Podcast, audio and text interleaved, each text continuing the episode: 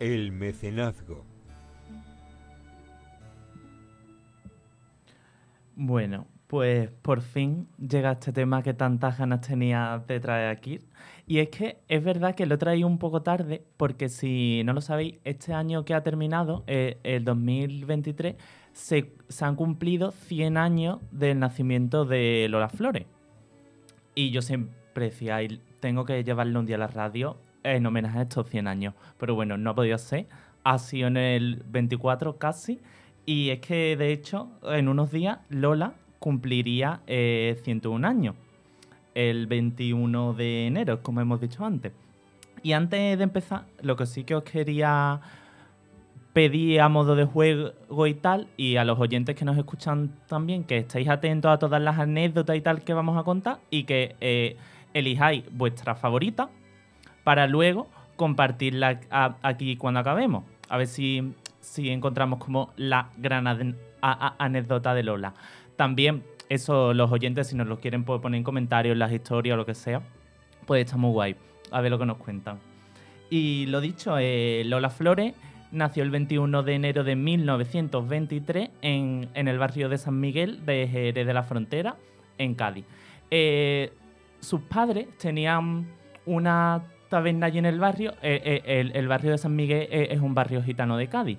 Por lo tanto, ella desde mu- muy pequeña siempre, pues los ambientes de taberna y demás, que se sabe que hay mucho canto y mucho artisteo, se crió un poco en, en ese germen y ahí empezó eh, pues a cantar, bailar y tal. Con muy pocos años, con cinco años, se mudaron a Sevilla la familia.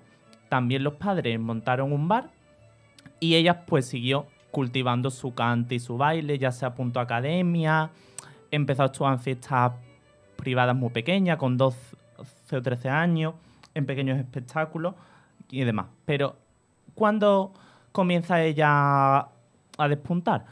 Pues bien, eh, una, mm, en, en Jerez eh, fueron unos productores a, a rodar una película, hicieron casting en, en- en los barrios de los gitanos para pues, pa los típicos papel- papeles de la época de la gitanilla, de no sé Típica qué. andaluza, ¿verdad? Claro, de picar andaluza y tal. Y Lola, con 13 o 14 años, se presentó. Y le dieron un papel secundario en la película, en, en la película de Martín Gala. Y ya ahí, pues, mm, consiguió ganar su primer dinerito serio siendo artista. Y ella, que siempre era muy, muy convincente, consiguió convencer a sus padres para que se mudara toda la familia a Madrid, ella, sus dos padres y sus dos hermanos, para que ella comenzara a, a, a, a, probar suerte en el mundo del arte. O sea, que se fueron todo el paquete familiar a Madrid. Sí, y la verdad que fue duro porque tú ten en cuenta que sus padres pues vendieron el bar y con lo poco que sacaron se fueron todos a Madrid a ver si Lola pues triunfaba, hombre. Yo supongo que, ten- que verían algo y que tendrían esperanza. Y Lola pues empezó ahí a, mm, a participar en espectáculos y demás, pero es verdad que no conseguía mucho. Y pues a lo mejor era pues la cantante secundaria del espectáculo y demás. Siempre la acompañaba su madre, que eso es muy típico en la época, en los 40 y los 50, en las folclóricas especialmente, porque claro, eh, mm, como bien dicen ellas siempre, eh, decirle a tu familia que quieres ser artista en esa época era como decirle que quieres ser puta, literalmente. Y entonces, pues la madre siempre velaba porque, eh, mm, porque no hiciera nada, porque no hiciera nada indebido y tal. Hasta que una vez eh, los hermanos de Lola se pusieron malos y la madre no la pudo acompañar. Y ahí es cuando cuenta Lola que Lola aprovechó y perdió la virginidad. Aprovechando esa noche que su madre no la. o sea, que la madre tenía razón en Sí, sí. controlarla. Lola La madre la acompañaba con motivo. No era. no era fundado. No, no, para nada. Y ahí Lola cuenta que esto, a ver, es un poco serio, pero a la vez como lo cuenta, es que ella todo lo serio y todo lo duro lo hace, hace gracioso, entonces lo vamos a hacer así un poco. Ella eh, eh, en, en sus memorias cuenta que ahí ella vio que ella pues tenía muchos admiradores y tal, y que podía utilizar esos admiradores, echarle un poquito de cuenta, irse a cenar con ellos y tal, para ir progresando dentro del arte y económicamente, porque volvemos a que sus padres mm, lo dejaron todo y estaban y van un, un- un poco mm, ahogados. Pues ya eh, Lola empezó una relación con un productor teatral de la época que le sacaba como 20 años. Ella obviamente no buscaba ni que fuera su marido, ni estaba enamorada, ni nada. Pero ahí vio el filón para que él le hiciera su primer espectáculo como protagonista a ella. Y en, en el 1944 ella eh, montó su primera obra teatral y contrató, que esto eh, siempre la gente cree que, que fue al revés, a Manolo Caracol. Y los dos montaron eh, el espectáculo Zambra. A partir de ahí, que duró el espectáculo como seis años, eh, ellos dos mm, se convirtieron en pareja tanto mm, en el escenario como fuera del escenario. Ella ya dejó al, al productor musical y empezó la relación con Manolo Caracol. Todo el mundo dice que verlo actuar era impresionante porque la misma pasión que tenían eh, eh, fuera se veía dentro del escenario. Pero es verdad que fue una relación para ella muy dura y, y- y muy complicada. Caracol estaba, pues obviamente estaba casado porque también le sacaba como 20 años a Lola. Tenía los hijos de la edad de Lola, a lo mejor. Es que ¿Y, y en esa época era una relación mm, visible o lo llevaban de forma oculta? Mm, no era oficial, pero todo el mundo lo sabía. Tú también ten en cuenta que en esa época, aunque todo fuera un poco más escondido y demás, eh, el adulterio masculino estaba muy aceptado. Claro, la mujer de Caracol lo sabía y lo aceptaba y ya está, pero claro, Lola nunca pudo ni casarse co- con Caracol ni nada. De hecho, Lola cuenta ya de mayor en, sus memorias que ella tuvo que abortar, como se abortaba eh, en esa época, que era muy peligroso, varias veces, porque claro, como no podían estar casados, ella no quería ser madre soltera, porque eso también eh, conllevaba muchas cosas negativas. Pues la verdad que lo pasó bastante mal. Aparte, pues Caracol bebía mucho, muchos abusos, se peleaban continuamente. Fue una época para ella bastante dura, Eso era un amor tóxico. Totalmente, eso sí, era un amor muy, muy tóxico, pero también era una obsesión y una pasión muy, muy fuerte. Entonces, le costó mucho sí, salir de ello. Pero al final consiguió salir y le ofrecieron un contrato, eh, creo que eran de, esto estamos hablando a principios de, de los años 50, de 4 millones de pesetas. Para irse a América Es dinero hasta hoy en día. es muchísimo dinero. ¿Cuánto es en euros? Creo que 24.000. 24.000 euros, sí. Que a ver, que a, a- a día de hoy tú no dices, wow, es un montón, pero bueno, por, por una serie de conciertos está muy bien. Y más en esa época.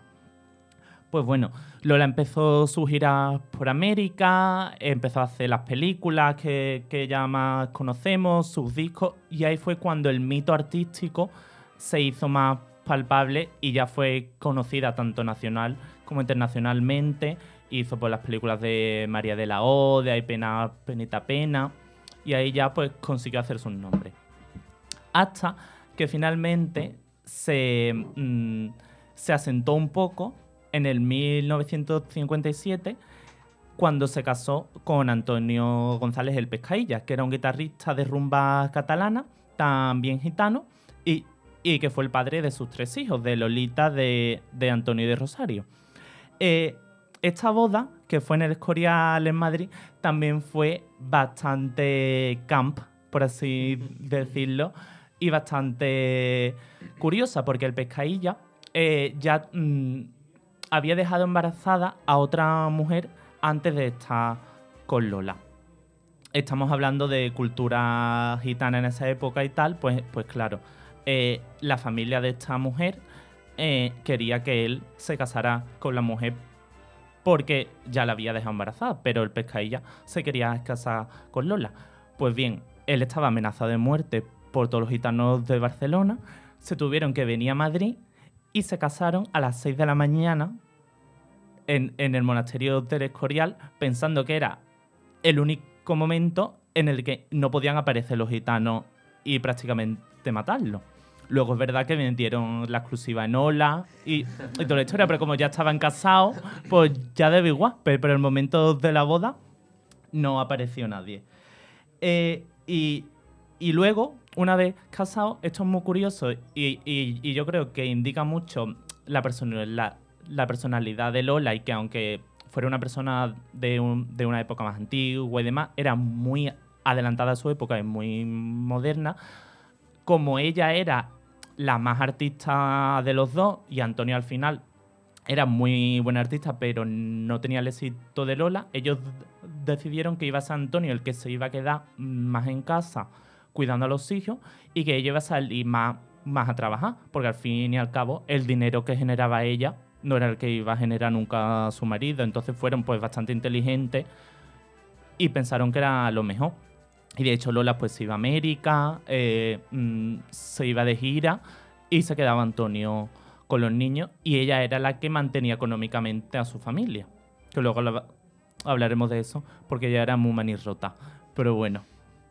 Y eh, en esas entrevistas, eh, en esa época, Lola ya empezó a hacer entrevistas, ya empezó no solo a actuar artísticamente, sino a hacer una imagen de las revistas, de los programas de, televisión. Y vamos a, escuchar ahora en adelante un, fragmento de un programa de televisión en el que le preguntan a Lola cómo quiere que sea su funeral. Esto era en el año 1976. Y ya ella lo, tenía bastante claro.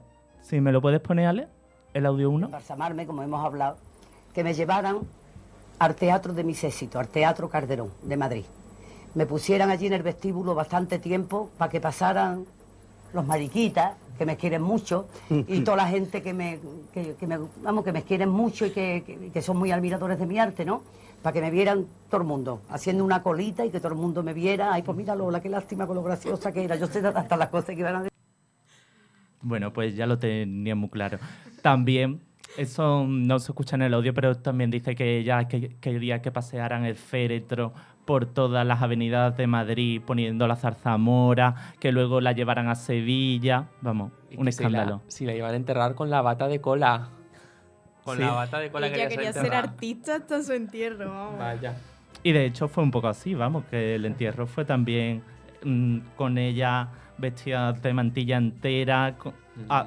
al descubierto. Es verdad que no la enterraron en Sevilla, pero sí que la pasearon todo el féretro por Madrid con una banda poniendo la zarzamora, que era su objetivo. Y ella es que lo tenía claro desde el 76, que fue mucho, an- mucho antes de morir.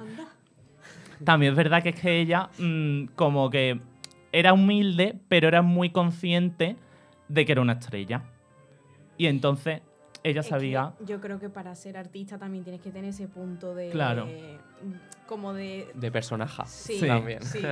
O sea, tienes que tener ese exceso de protagonismo porque. si Claro. no- Y no es soberbia, pero sabe que tú lo vales y que eres importante y Claro. que la gente pues te quiere. Luego vamos a ver más cosas de esas porque mm, ella es que eso. Sabía, como decía ella, que como ella no iba a aparecer nadie igual. Y eso es así. Y punto. Total. bueno, ya a partir de los 70, es verdad que la copla, la canción española, entró un poco más en declive. Entonces ella tuvo un poco que reinventarse eh, y, y, como hemos dicho, empezó a hacer más entrevistas, empezó a presentar más programas y tal, y de hecho hasta un poco diversificó sus estilos musicales. Eh, uno de ellos era el rap. Así que, eh, Ale, ponme el audio 2.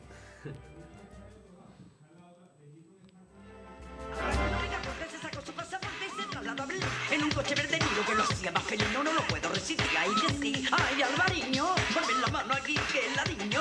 Alvariño tiene dólar y Alvariño tiene peso. Está bien con los acentos, gabardina tiene mil. Tiene diente de platino y es pariente del platino, no lo puedo resistir. Ay, que sí, ay, Alvariño, ponme la mano aquí. ¿Qué os parece? Una maravilla. Un show. De hecho, dicen que fue la primera rapera de España. Yo no lo sé, pero la verdad que por la época Probablemente. fue una visionaria. Hombre. Y bueno, aquí hay viene una de las cosas que, que hizo que a mí fue de lo que más me gustó. En 1971, Lola organizó una serie de eventos benéficos que, que- que consistían en partidos de, de fútbol, de fútbol perdón, femeninos. Y lo, lo iban, iban a, a participar diferentes artistas de la época. De hecho, el partido se titulaba Folclóricas contra Finolis. y eran, pues, por un lado, la folclórica, Rocío Jurado, Marujita Díaz, Lola como capitana, y por otro lado, las Finolis, que eran como artistas pues más, más de balada, más de Madrid, de, de por ahí, sí, más castellana, todas. Me muero. Y para acabar como esta parte de, de cu- de el inicio de Lola como personaje, vamos a recordar un momento que yo creo que es mítico y que lo conocemos todos, que es el momento del pendiente de Lola Flores en el 77 actuando en el Florida Park. Si me lo puedes poner, Ale.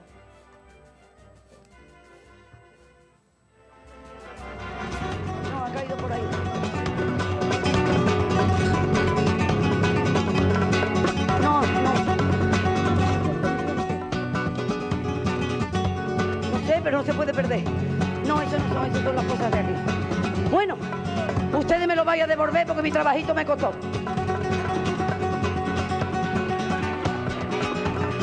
No, esto es un fleco.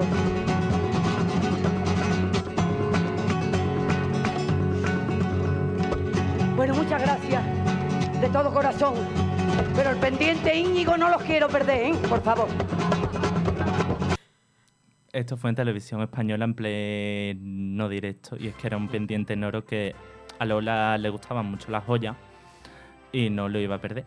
De hecho, creo que nunca llegó a encontrarlo. Así que bueno, una lástima, la verdad. Ella se quedaría, vamos, fatal. porque Hombre, imagínate. Y más ella que era muy de viviardía, mm, que no es que tuviera a lo mejor para 70 pendiente, porque si tenía para uno, compraba dos.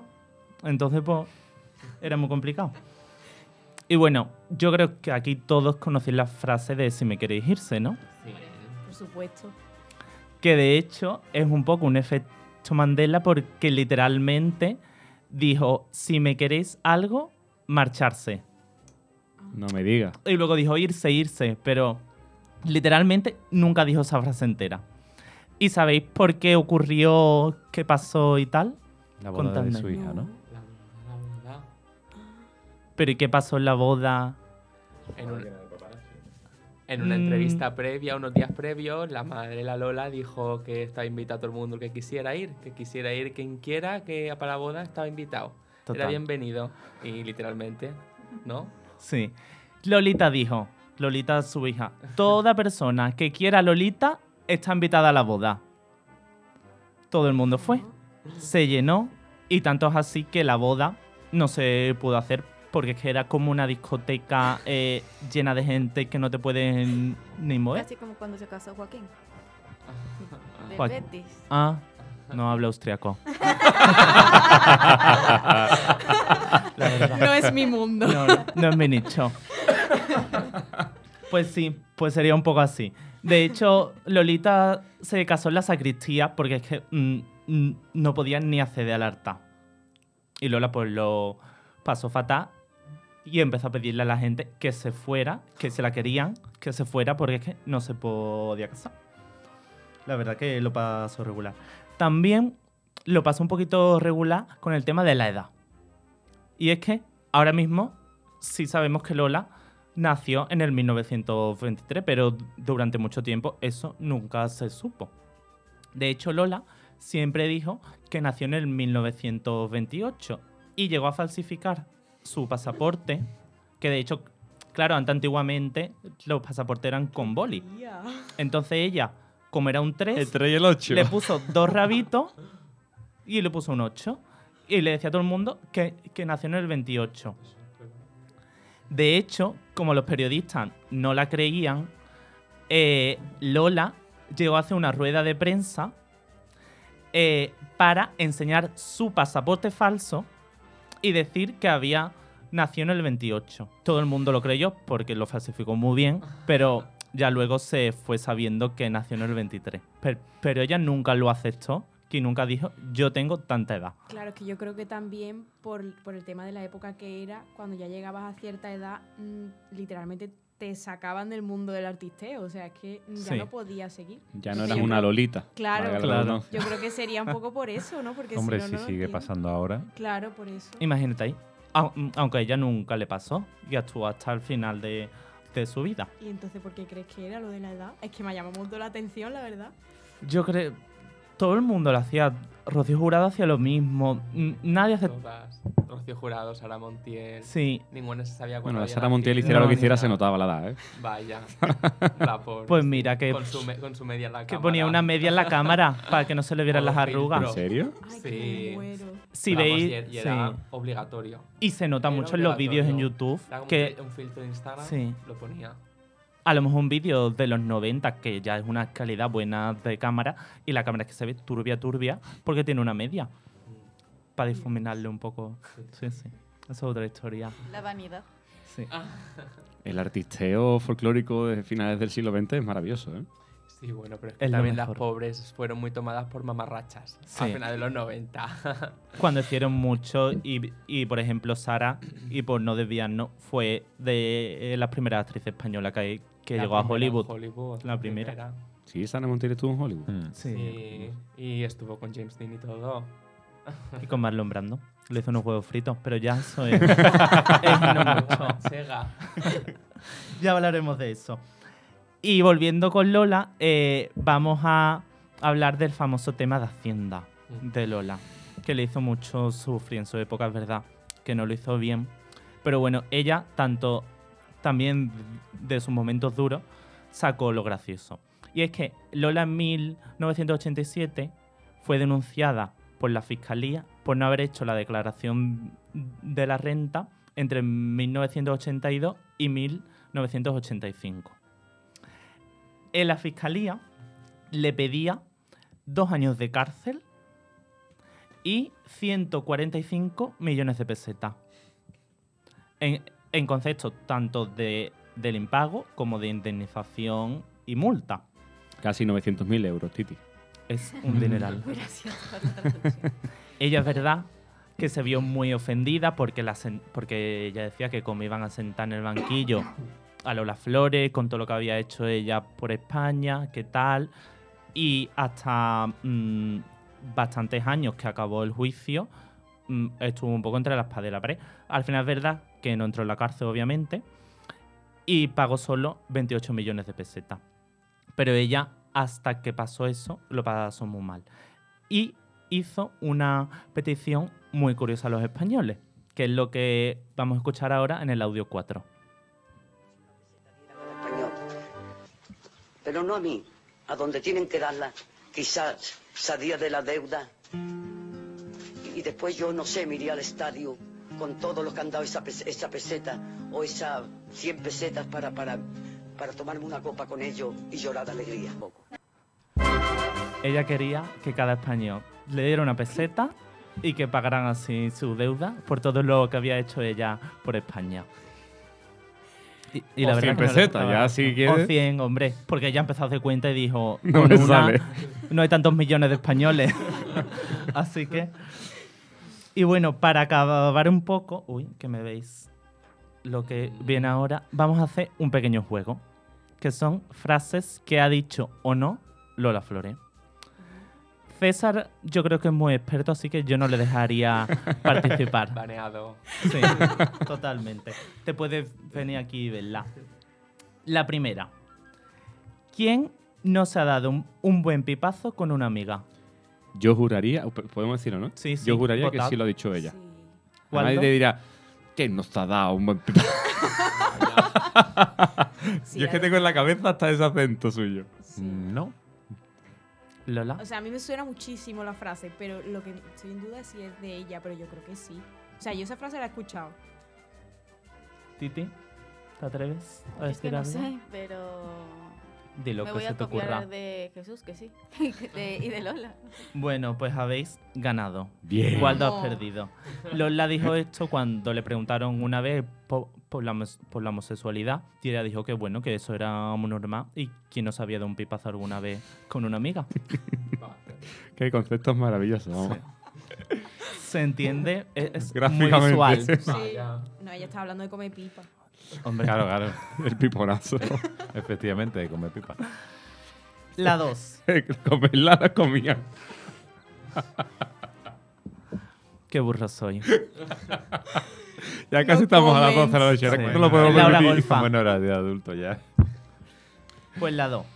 No me gustan las entrevistas porque siempre tengo dificultades para recordar qué mentiras conté en la última. Eso me suena a mí más. No sé, yo no sé si es suyo o no, pero suena más de la Obregón. Yo creo que no. Yo diría que no tampoco. Yo creo que no, no. Vamos, no sé. No, no sé. Habéis acertado todos. Bien. No es suya, es de Rocío Jurado. Ah, No sé el contexto, pero bueno, lo investigaré. Y la última. Yo en una noche he hecho más por España que muchos ministros y y embajadores en seis meses. me pega que sí. Sí. Por lo que has dicho antes de las Sí. pesetas, sí. Tema Hacienda, sí, efectivamente. Lola dijo eso. Y con el tema de Hacienda, ella dijo que claro, que es que ella había hecho más por España que muchos embajadores. Y que por tanto que porque la llevaban al banquillo. Es verdad que lo hizo mal, pero bueno, en parte razón. no- Tenía. No, le, no le faltaba. Y nada, esto es todo. Eh, Lola, como sabéis, murió en 1995 de cáncer de mama. Tras estar, que esto también es bastante duro y ya pues, nos ponemos aquí un poquito serio, 30 años con cáncer. Porque ella nunca quiso también... eh, eh, eh, es un poco un tema de ser artista y ser mujer y tal. Nunca quiso o- operarse el pecho. Entonces, nunca seguro. Pues mira, sin, sin operarse el pecho, mucho tiempo. Mucho tiempo, sí, sí. Lo pasaría que bastante mal. Y me llama mucho la atención porque es sacrificar tu vida en pos de tu sueño. Y de la imagen icónica. Que vas a pero mantener. al final está Claro. poniendo en juego su salud simplemente por. Y que por algo que- ya que antes a lo mejor creo que también era muy difícil, porque ahora hay mucha concienciación con que eso, Sí, porque es que es lo mejor sí. que puedes hacer. Pero antes era muy complicado para las mujeres verse así. sí. Pero bueno, eh, nos duró lo que nos tuvo que durar y nos dio mucho. Y nada, y yo lo último decir que yo creo que a día de hoy está más viva que nunca. De hecho, mm, aquí la estamos recordando. Eh, las redes están llenas de memes continuamente y, y- de vídeos, de merchandising como el que tengo yo hoy, que tengo tres camisetas de Lola Flores. Y que, mm, pues, pues 30 años después de su muerte, pues está más viva que nunca. Y nada, que un beso a Lola, donde esté.